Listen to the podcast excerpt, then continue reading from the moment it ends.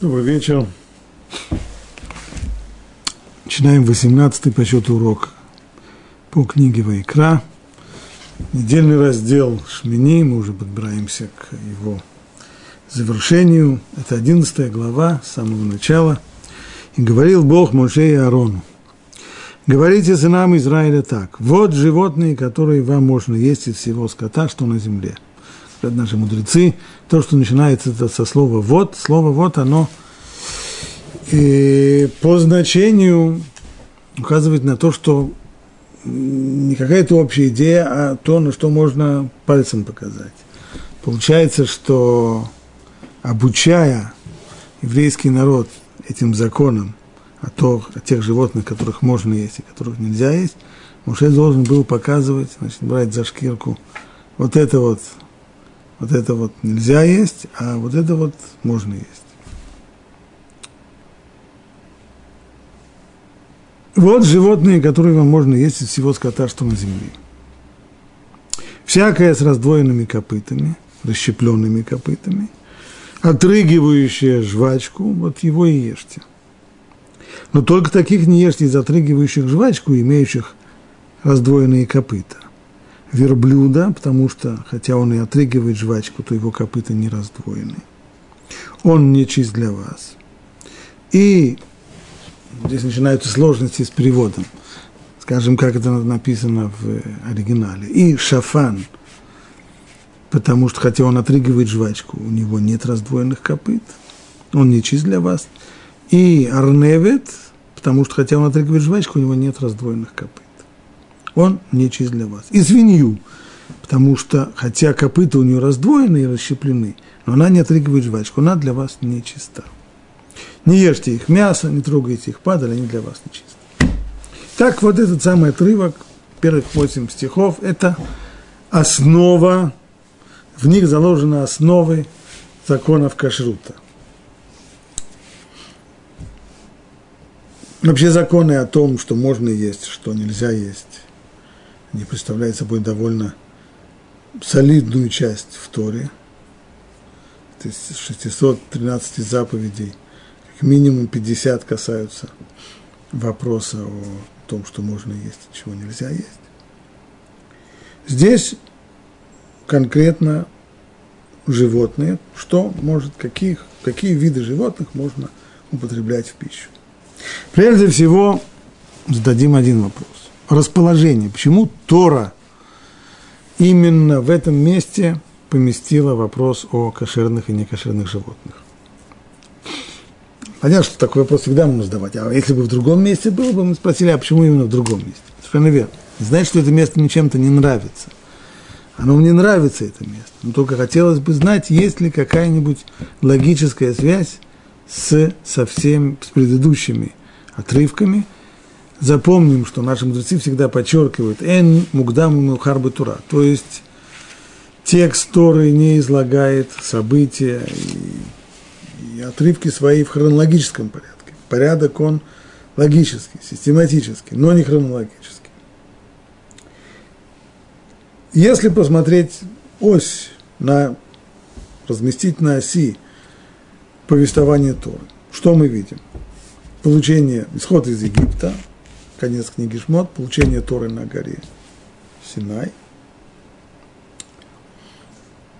Вслед за этим мы подбираемся к концу книги Шмот. Грех золотого тельца, исправление, искупление этого греха, построение мешкана, переносного храма, реализация цели этого храма, а именно шхина – присутствие, близость со Всевышним. И вот сразу, как только заканчивается история о сооружении мешкана, храма, сразу после этого Тора переходит к вопросу о кошерной пище и некошерной пище, законы Тума и Тара и так далее. Почему именно здесь? На эту тему я нашел Сфорну. Сфорну в своем комментарии как раз поднимает этот вопрос. о месте, в котором Тора дает нам, о месте, в котором Тора поместила законы кашрута. С формы исходит из э, своей общей установки. Он возвращается к этому много раз в своем комментарии. Что сооружение мешкана было прямым следствием греха Золотого Тельца. И сооружение мешкана должно было каким-то образом решить проблему, которая возникла. До сооружения храма – до сооружения мешкана отношение было, как сказано в посуке, «Коль маком ашер аскирет шми, авойлеху верахтиха». То есть в любом месте, в любом месте, где только упомянешь мое имя, в этом месте, сказал Всевышний, я приду к тебе и благословлю тебя. То есть шхина,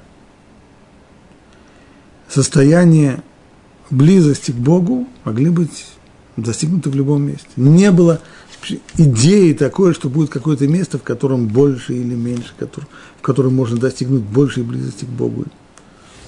Весь мир, он храм Божий. Но выяснилось, что так не, не очень хорошо получается. И закончилось все грехом золотого тельца, в основе которого было желание, упорное желание человека, чтобы было какое-то место, чтобы было какое-то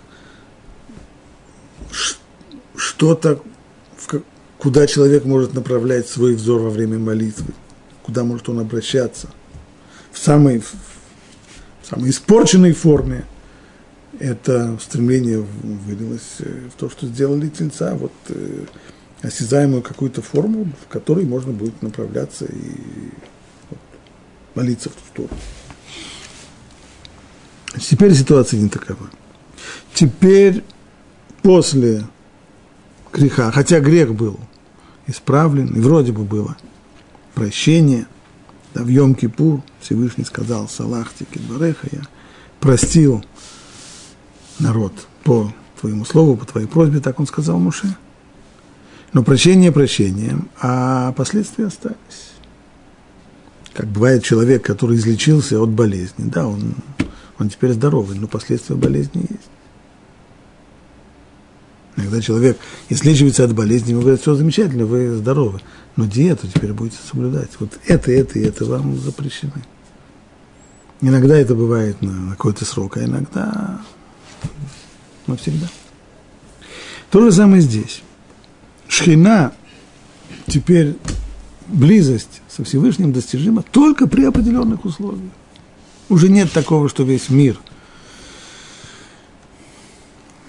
является храмом Божьим, это уже нет. Есть определенное место, в котором при достижении, при соблюдении очень строгих законов жертвоприношений достижима вот эта близость к Богу. И теперь добавляются новые условия. Не только в том, что должны быть принесены определенные жертвоприношения для того, чтобы была шхина. Теперь есть еще определенные указания, которые касаются, и самое первое указание, которое касается пищи, что можно употреблять в пищу, что нельзя употреблять в пищу. Затем появится еще дополнительные условия, а именно тара, чтобы не было тумы, чтобы не было сквернений. Так объясняется форма. В этом контексте понятно, что смысл законов кашрута – это не диетарные законы,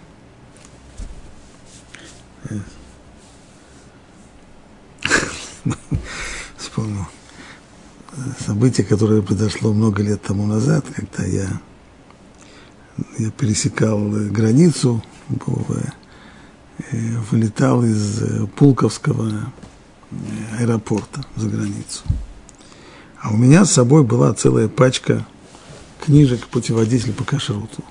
Прохожу я через таможню – Стоят две молодые таможенницы, я говорю, что, что, это у вас тут товарное количество, целая большая пачка. А что это у вас там внутри? Что это за книжка такая? Я говорю, вот книжка про кашрут. Это, это, что, это что, это про диету, что? Вторая там умница говорит, такой про диету. Это про то, что вот свинину нельзя есть. И... Тогда первое, первое там умница говорит, значит, значит, давайте так. Вы нам оставьте два экземпляра, остальное провозите. Первый случай, когда мне предложили дать взятку книгами, еще книгами про кашрут. Вторая говорит, зачем тебе эта книга нужна? Ты, там же написано, что свинину есть, а ты же хохлушка без свинины, жить, без сала жить не можешь. Вот так была настойчива на своем. Две книги, два экземпляра и проходить. Вот. Это не диета, конечно. Как было принято, в особенности в, в эпоху, в рациональную эпоху конца 19-20 века все пытаться рационализировать. И вот всегда люди, далекие от Торы, всегда, когда они слышали об этом, говорили, да, понятно. Нет, конечно, понятно. Вот когда раньше евреи жили в, в Эрц Израиль, там же жарко, холодильников нет. Жирное свиное мясо, оно, конечно, быстро портится. И вот поэтому Тора, Тора у нас очень умная, она очень передовая, и она вот оградила еврейский народ от, э, от отравления испорченным мясом. Правда, почему-то эти любители рационализации забывали, что на африканском, на африканском континенте, где намного жарче, а, а холодильников не только там в древности нет, но и, но и 50 лет тому назад, когда все эти фразы высказывались, и тогда совсем не было, но вместе с тем э, жители Африки совсем э, не производит впечатления хилых, слабых здоровьем людей. Ну, только на них посмотреть, посмотреть, как заканчиваются э, различные чемпионаты мира по самым видам, по самым разным видам спорта всегда оказываются среди первых африканцев. Понятно, что речь идет, конечно, не о, не о диетарных законах, и не, это не, Тора не книга о вкусной и здоровой пище – и говоря о о влиянии некошерной пищи на человека, Тора подчеркивает «венитметем бам».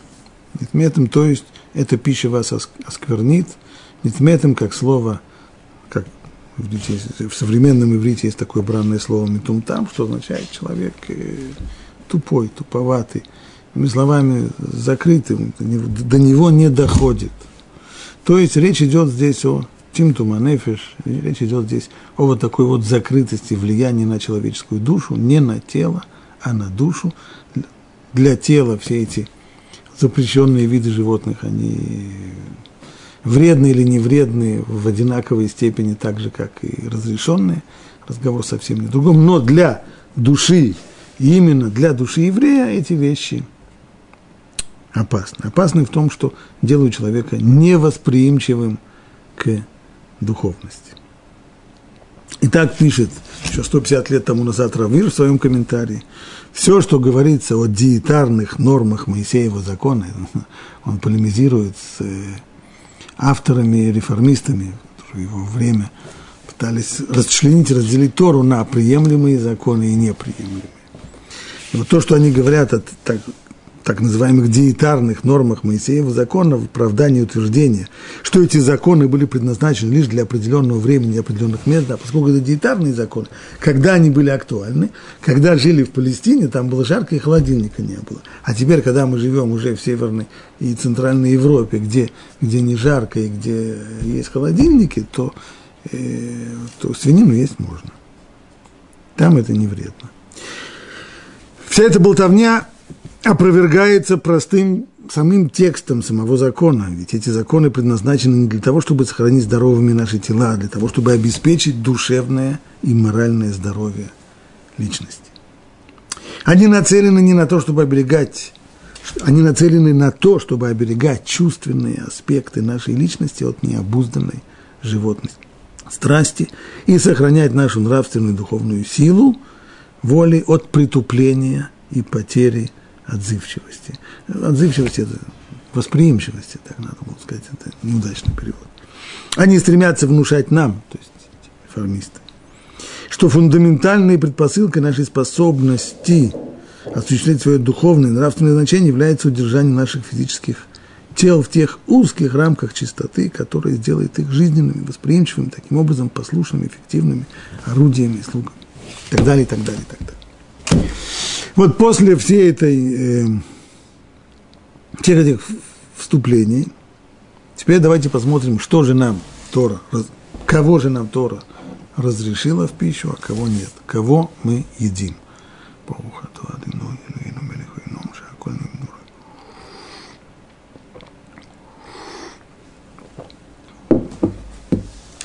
Кого мы едим?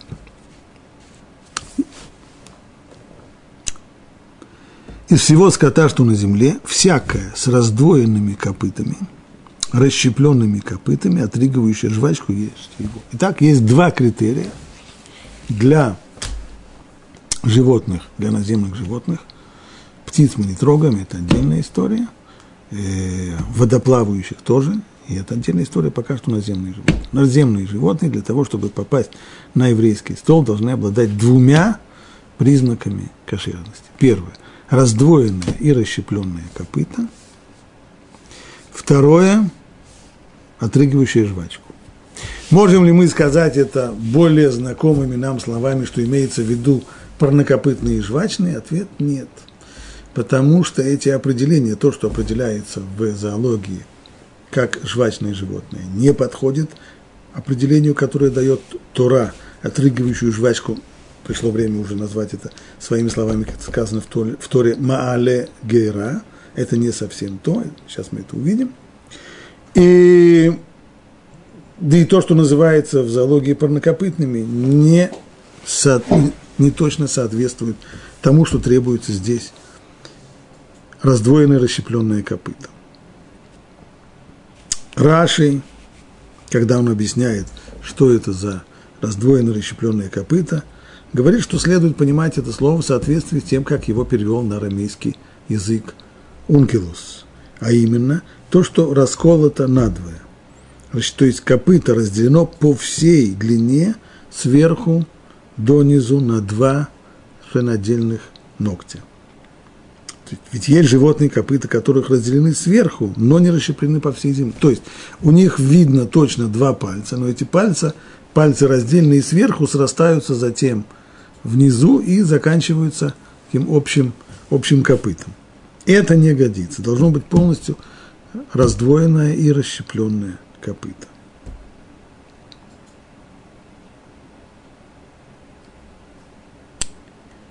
С этим вроде все хорошо.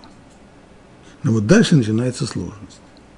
Только таких не ешьте из отрыгивающих жвачку и имеющих раздвоенные копыта. То есть, если требуется для разрешения два признака кошерности, то Тора тут же говорит, что есть животные, которые обладают только одним из двух этих необходимых признаков кошерности. Поскольку каждый признак сам по себе он необходимый, но недостаточный, то этих животных есть нельзя. И Тора упоминает здесь четыре вида.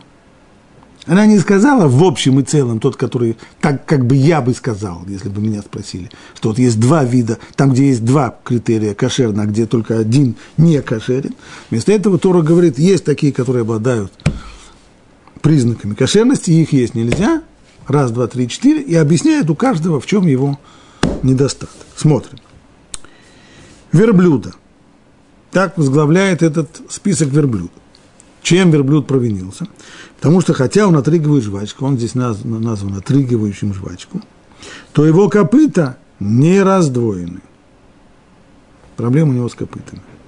И он не чист для вас. Дальше написано еще Шафан и Арневет, что принято переводить с незапамятных времен. Как заяц и кролик. Если так, то дальше написано совершенно невероятная вещь. Попробуем прочитать это, если возьмем это обычный перевод, принятый во многих-многих изданиях. И зайца, потому что, хотя он отрыгивает жвачку, кто-нибудь видел, как заяц, какой-нибудь русак живет жвачку? Не видел. И у него нет раздвоенных копыт. Они раздвоенные копыта у него есть. Кто-нибудь видел зайца, который бьет копытом? Что здесь написано? Поэтому он не чист для вас. Дальше. И кролика. Если, значит, кролика, потому что хотя он отрыгивает жвачку, то у него нет раздвоенных копыт. Опять же тот же вопрос. С каких пор кролик жует жвачку, и с каких пор у него нет раздвоенного копыта, значит, вроде бы какое-то другое копыто у него есть. Он не чист для вас. Итак, три вида названы, три вида обладают одним признаком кошерности. То есть они названы здесь Маалей Гера, отрыгивающими жвачку. А один вид – это свинья. У нее все наоборот. Свинья всем, когда она лежит, она вытягивает ноги, всем показывая свои раздвоенные, расщепленные копыта. У нее самые-самые яркие, еще ярче, чем у коровы, если это расщепление копыт. Но внутренность у нее не та. Но она не отрыгивает жвачку. С этим трудно не согласиться. Свинья, конечно же, не отрыгивает жвачку. С ней все понятно, она не чиста для вас. Вот мы сегодня и займемся вопросом идентификации того, что написано в тексте Шафан, Арневет. Что это за Шафан, что это Арневет? Арневет.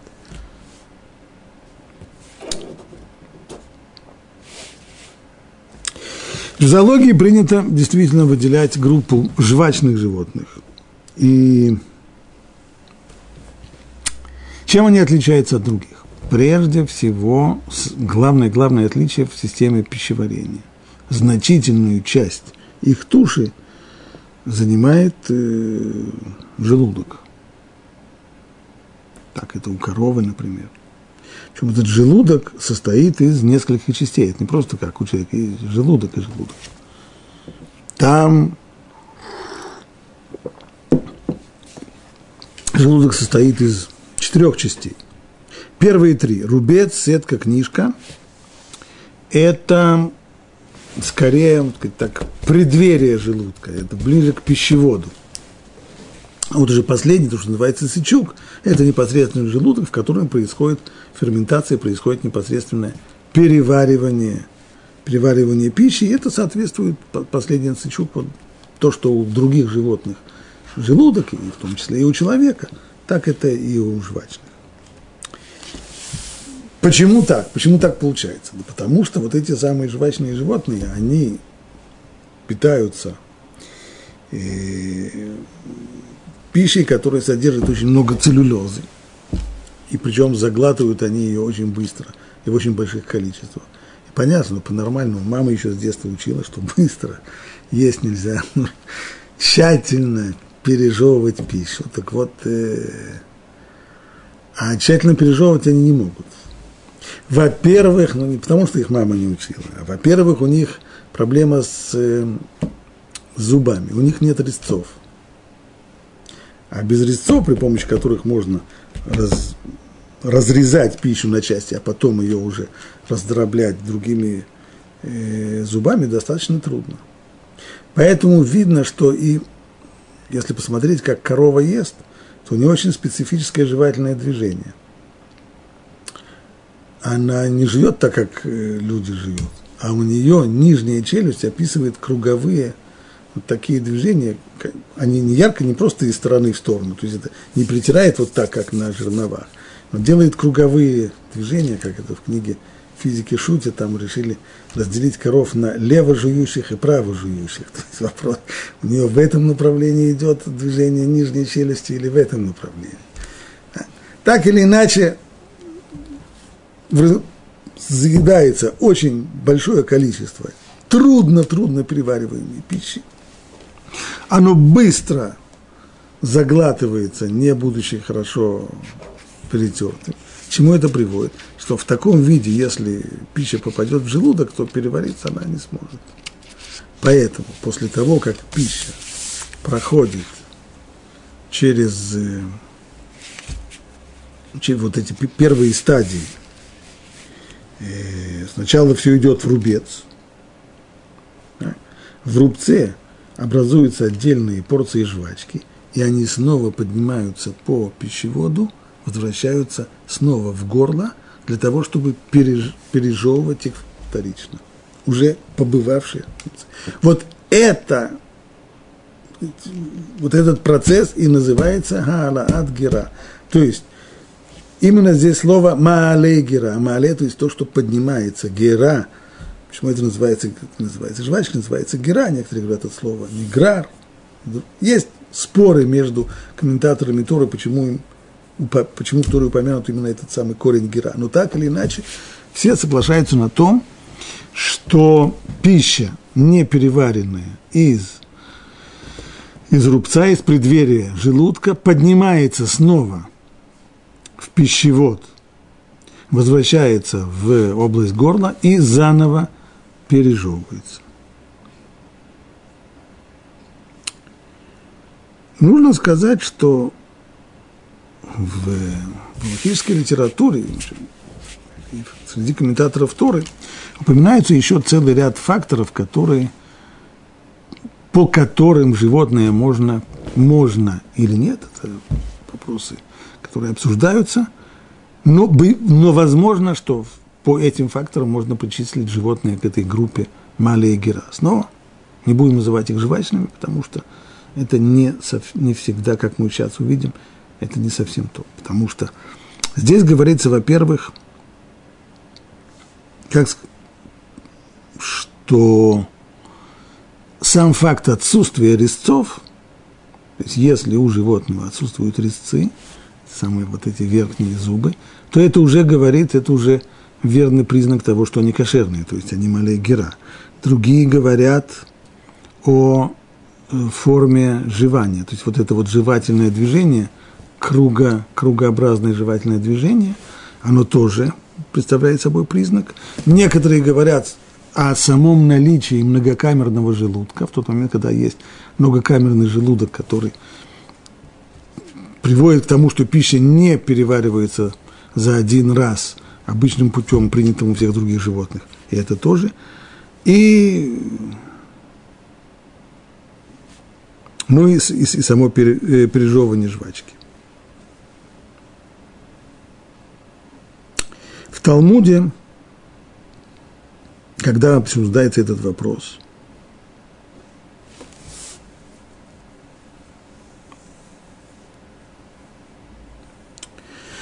То там утверждается, я уже это упомянул, там утверждается, «Коль бейма шеен лашинаем лимала баяду аши мале гера у мафресет параса». Любое животное, у которого нет верхних зубов, резцов, можно быть уверенным в том, что оно и Малая гера, то есть оно и отрыгивает жвачку, раз. Второе, и у него еще и раздвоено расщепленное копыта, то есть такое животное кошерное. Иными словами, если я по какой-то по какой-то причине. Не могу проверить. Ноги этого животного, и все, что я здесь вижу, это только его зубы, то получается по Талмуду в трактате Хулин, что достаточно вот этого самого признака, отсутствия – верхних зубов для того, чтобы определить животное как кошерное. Правда, возражает, возражает там, что что же делать с э, верблюдом. Отвечает Талмуд, у верблюда действительно, хотя у него, строго говоря, у него тоже нет этих резцов, но у него есть такие отросты – на его деснах, которые вполне могут быть квалифицированы как замена этих самых верхних зубов, поэтому он этого правила не нарушает. Если это верблюжонок маленький, у которого эти отросты еще не выросли, тогда это действительно проблема. Получается, что по зубам мы можем определить кошерное животное при одном условии, что мы можем быть уверены, что это не верблюжонок. Если мы знаем как выглядит верблюжонок, и животное, которое перед нами, не верблюжонок, и у него нет верхних зубов резцов, оно кошерно. Можем быть уверены, что оно кошерно.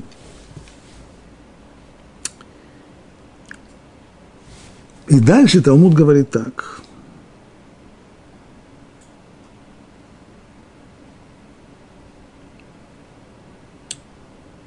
Что и как это точно сказано.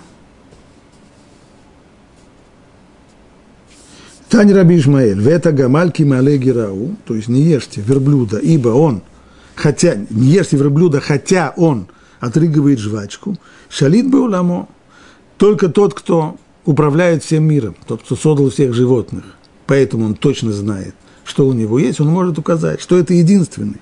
Он знает, Всевышний, который дал Тору, он только и знает, «Шейн лихадавар мале гирава таме эла гамаль». Он точно знает и может точно сказать, что нет больше животного, которое отрыгивает жвачку и при всем при этом не является кошерным, потому что у него проблема с э, копытами. И поэтому Тора здесь его и написал. Вот единственный, и Тор указывает, что он единственный, так говорит Талмуд. Все комментаторы спрашивают, как это так единственный? Но в Торе же упомянуты еще, и два, еще два, Шафан и Арневет. А как же они? То, да, имеется в виду э, верблюд и иже с ним. Верблюд и такие же, как он, которые обладают только одним, одним признаком кошерности, то есть у них они отрыгивают жвачку. Но само по себе довольно проблематичное место.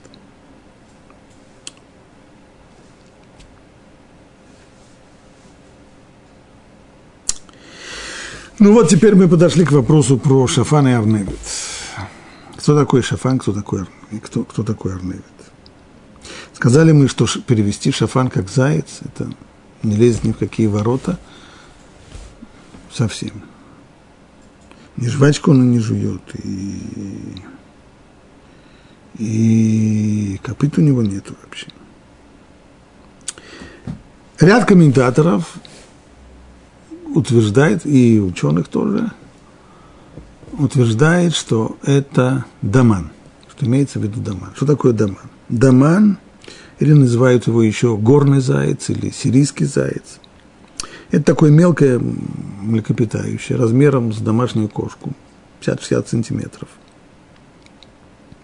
По внешнему виду похож на грызунов типа сусликов – морских свинок, но на самом деле он ни к сусликам, ни к морским свинкам не имеет никакого отношения. Как что самое смешное, что самый близкий родственник этого домана – это слон. То есть сам доман, он 50 сантиметров всего, а самый близкий его двоюродный брат – это слон. Вот, э, разросся до таких размеров. То есть по, э, по зоологическим признакам зоологи их – сводят в, в очень близкие родственники.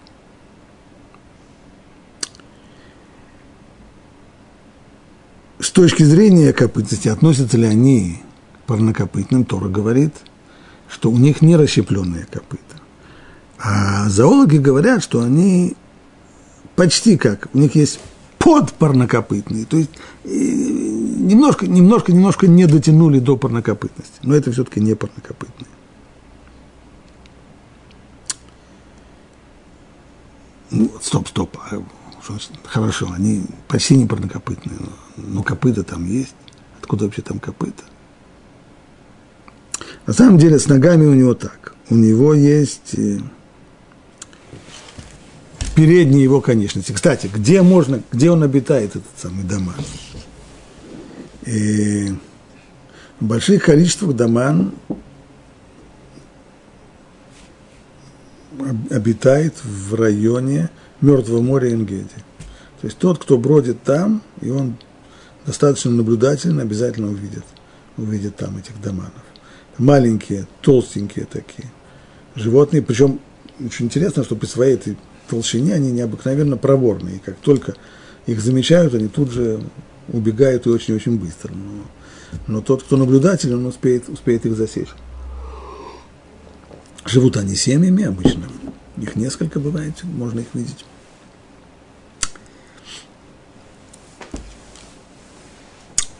Их передние конечности, они пятипалые, пять пальцев.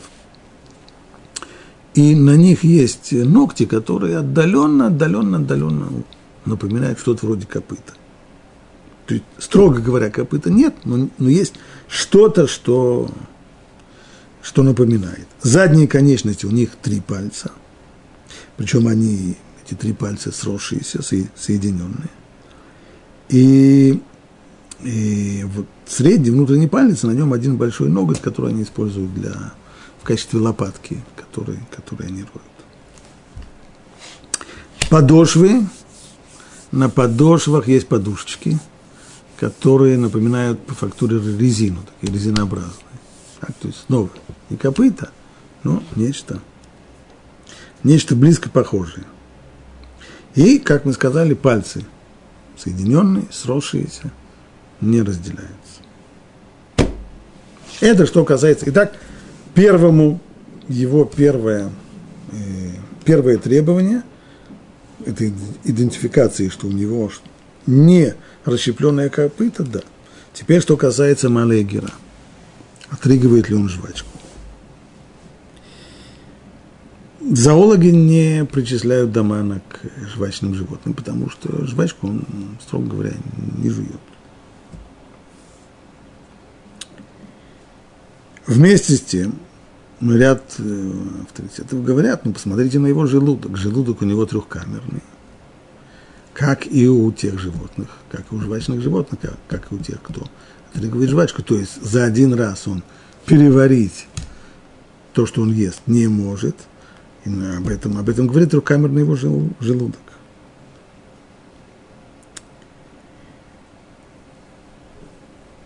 А Довид Цвиофман, который жил в Германии в XIX веке, и вслед за ним израильский зоолог нашего времени, Юда Феликс, они говорят следующую вещь, что здесь, ну, в совокупности две вещи, два признака они есть у этих доманов, а именно, прежде всего, это трехкамерный желудок, не похожий на, похожий на желудок жвачных и не похожий на желудок обычных животных, это раз. Во-вторых, то, что их жевательное движение, оно такое же, как у жвачных.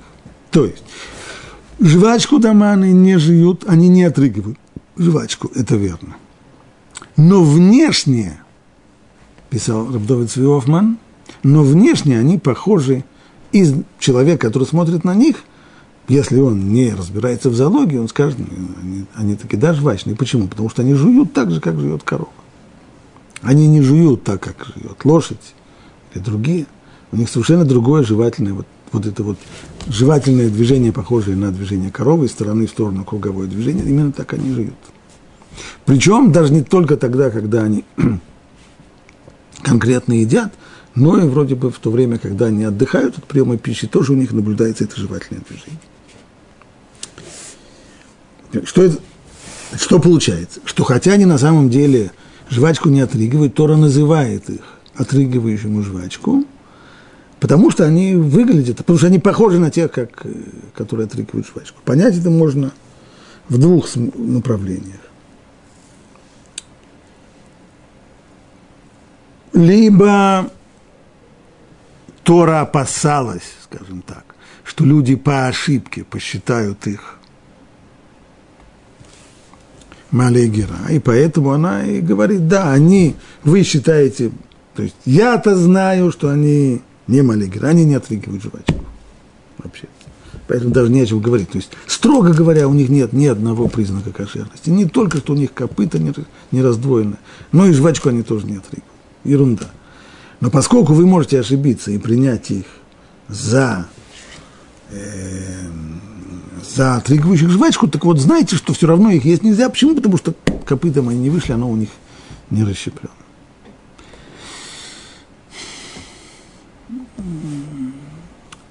Объяснение, ну понятно, что оно не самое гладкое, потому что сказать, что Тора здесь э, называет вещи не своими именами, называет не жвачное животное жвачным только потому, что люди ошибутся и подумают, что оно жвачное.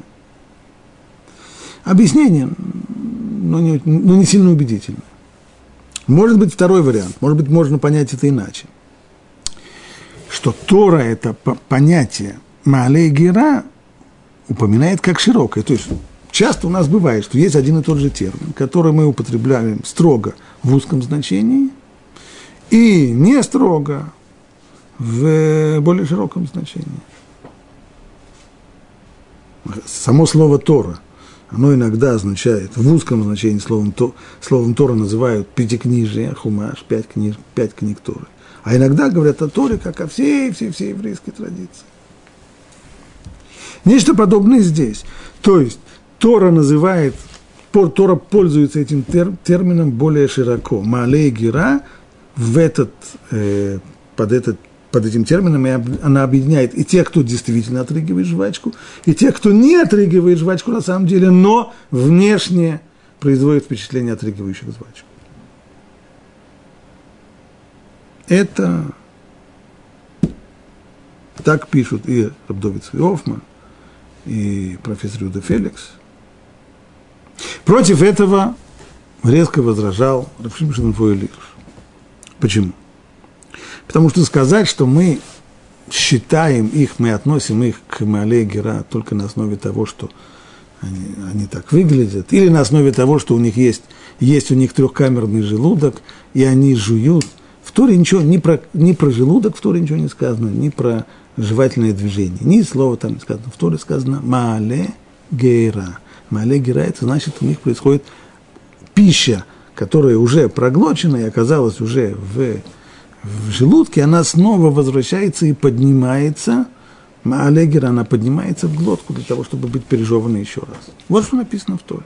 Человек, который читает эти слова, сказать, что за ними можно себе представить, что то, что стоит за ними, это на самом деле трехкамерный или четырехкамерный желудок и, и способ жевания. Поэтому Рубшим Шинфой лишь говорит, мы не можем идентифицировать, кто такой Шафан сегодня. Стал быть, нам следует предположить, что это вид животных, который существовал во время дарования Торы и вымер.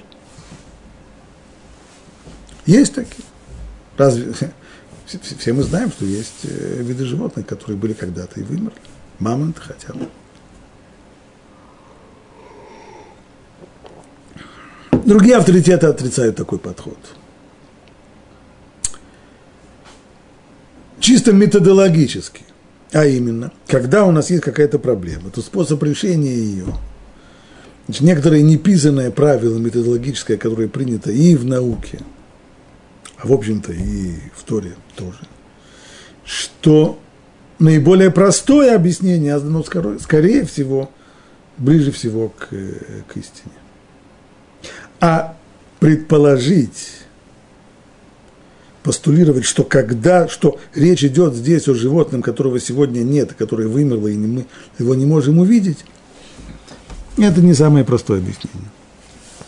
Поэтому очень многие авторитеты возвращаются снова к, к этому самому Даману и приводят, несмотря на то, что возражение, конечно, очень сильное, да, то, что конкретно он жвачку не отрыгивает, но есть еще дополнительные, дополнительные э, аргументы в пользу, в пользу Дамана.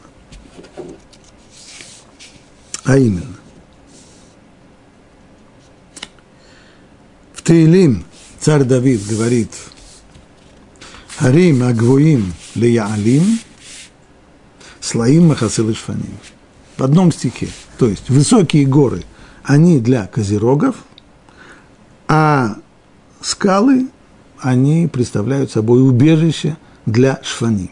Итак, шафан. Ну, сразу понятно, что кто прочитал этот стих, понимает, что речь не идет про зайца. Зайцы при всем желании в скалах не живут. Упомянут здесь, и снова тот, кто был в районе Энгеди, Мертвое море, прямо видит перед собой эту картину.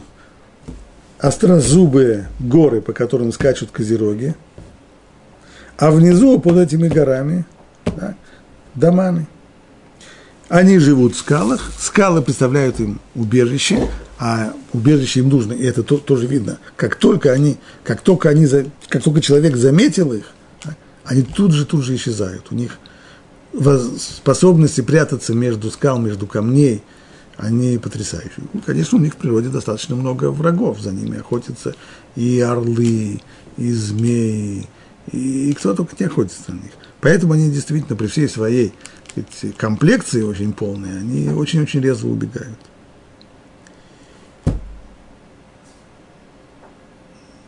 То есть, так как рисует царь Давид шафан, что он живет рядом, недалеко от козерогов и прячется в скалах, это очень точно соответствует э, образу жизни Дамана. Еще одно, на этот раз исторический аргумент, очень интересный. Финикийские мореплаватели, которые из своих портов, Тир, Сидон, отправлялись на, в экспедиции по Средиземному морю. Где-то больше трех тысяч лет тому назад доплыли, плыли на запад и доплыли до Иберийского полуострова, вышли и увидели кучу мелких животных, которых они приняли за доманов. Потом оказалось, что это на самом деле не доманы. В Ибери, на Иберийском полуострове живут кролики, но издали они приняли кроликов за доманов. Как они назвали это место? Ишфаним. Ишфаним, то есть остров, на котором живут шфаним. В дальнейшем это название перешло в латинский язык Хишпания, и в современном виде оно Испания. То есть Испания оказалась Испанией, это место оказалось Испанией благодаря вот такой вот, с одной стороны, ошибке. А, кстати, финикийцы говорили на языке очень близком к про к, к ивриту, про такой древний, древний, древний еврейский язык, который, по крайней мере, очень многие термины э, близки, и то, что у них Даман назывался Шафаном, и они приняли тех самых кроликов испанских за Даманов, и так назвали Ишфани.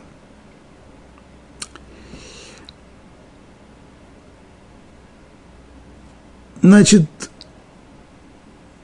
придется нам сказать, принять вот это вот объяснение с трудом пополам, что и таков наш будет вывод, что действительно нужно сказать, что шафан, упомянутый в, в Торе здесь, это даман, сирийский заяц или горный заяц, относится к семейству зайцевых из отряда зайцы, зайцеподобных или зайц, зайцеобразных, зайцеобразных –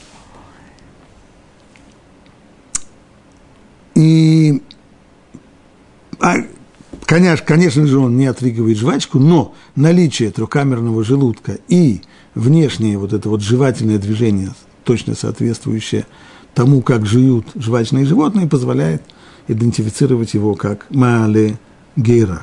Есть еще в не так давно, лет, э, здесь лет 15-20 назад вышла книга э, комментарий очень подробный на трактат Хулин под названием Сихат Хулин, и он там говорит очень, автор ее говорит очень светлую идею.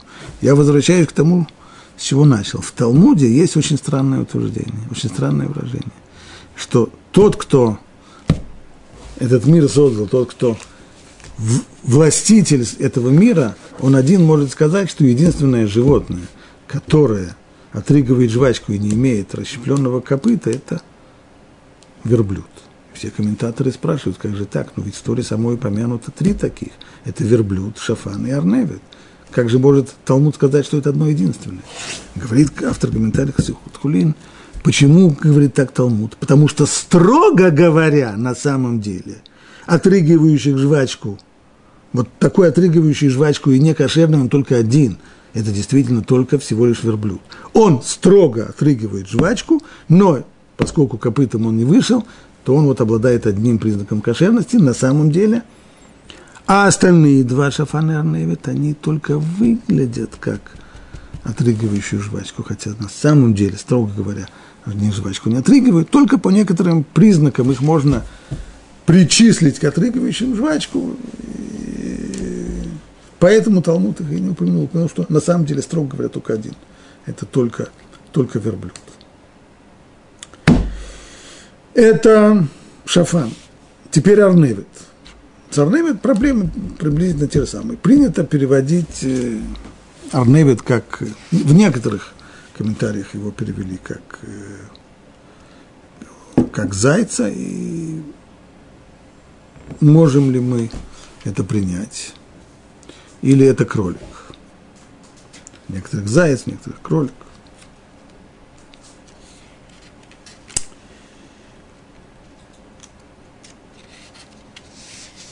Действительно, проблем, прежде всего проблема, жвачку не живет при всем желании. Да и многокамерным желудком тоже не обладает. То, что было у Дамана, у этого и того нет.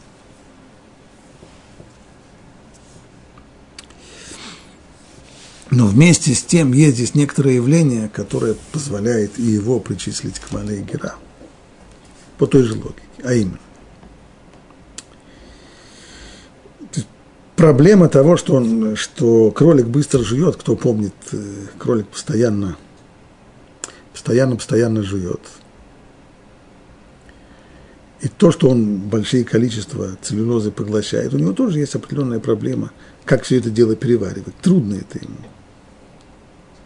Но вместо того, чтобы пища поднималась по пищеводу обратно в горло, вместо этого есть э, другой процесс. А именно, у него рано-рано-рано утром, так, чтобы никто не видел, чтобы не было неприятностей, он из своей слепой кишки достает комочки, кусочки такого непереваренной еще пищи, для того, чтобы заглотать их заново и превратить их второй раз, и уже все необходимые ему минералы, витамины воспринять во второй раз. То, что называется в, в науке капрофагия, то есть поедание своих собственных экскрементов. Некоторые возражают, ха, так этим же занимаются и кошки, и собаки, и, а иногда даже свинья может это сделать. Это возражение несерьезное. Почему? Потому что у кошки и собаки это ненормальное явление переваривания пищи. Это говорит, пока кошка, пока с кошкой или собакой не случилось какого-нибудь физического или нервного расстройства психического, то она делать это не будет. Если собака этим занимается, что у нее что-то, скорее всего, либо она заболела, либо у нее какое-то психическое расстройство. Знаю, приступ э, любви к своему хозяину или еще что-нибудь. Э, самые разные вещи. Но это не потребность ее пищеварения. Она, пищеварение у кошки собаки работает. Желудок у собаки железный, она все переваривает. А у кролика это часть его пищеварения. То есть это не в том виде, в котором э, есть у обычных у Малейгера, но все-таки здесь есть до второй цикл, и здесь есть второй цикл. Понятно, что внешне это не так, здесь нет э, поднимания Маалей Гера, то, что написано в Торе, не поднимается здесь пища по пищеводу, но вместе с тем второй цикл здесь присутствует, то есть по сути дела. Безусловно, наличие этого второго цикла переваривания пищи, оно роднит кролика с, э, с Малей Гера, с жвачными. Возражение, тоже, что и было по поводу шафан. Все-таки Тора пишет – Малия Гера, поднима, отрыгивающую жвачку. На основе этого Равирс, точно так же, как он отверг Дамана, точно так же он отвергает кролика. И тоже говорит, что Арневит, как сказано здесь, это неведомое нам сегодня животное, ибо оно было, но вымерло. Другие этого не принимают, снова по той же самой причине. Потому что это не самое простое, не самое простое решение проблемы. И здесь тоже у нас есть э, два-три дополнительных аргумента в пользу кролика. Один из комментаторов, очень интересный комментатор, из, а, автор комментария Октавы Акабала, он, говорит, что само слово «арневет», с точки зрения лингвистически его а, исследует, и говорит, что смысл его это, – это раздвоенная расщепленная губа, рассеченная губа. «Ар» – разбитая, «нив», «нив» – это верхняя, верхняя губа. Все мы знаем, есть такое выражение «заячья губа».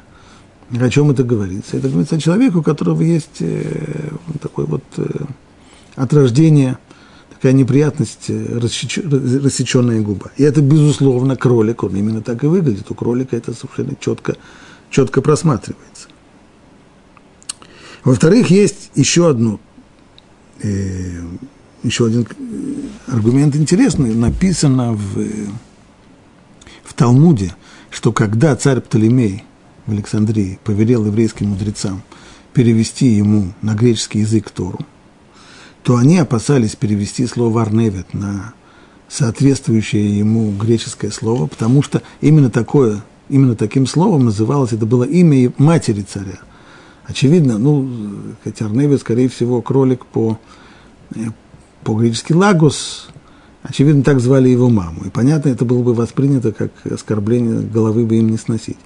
Поэтому как они перевели? И говорит тому, что они перевели цейрат рагла, цейрат раглаем. Цейрат раглаем значит коротконогая. И, и комментаторы там объясняют, что имеется в виду, что передние ноги у Арневит короткие. Ну, это же точно кролик.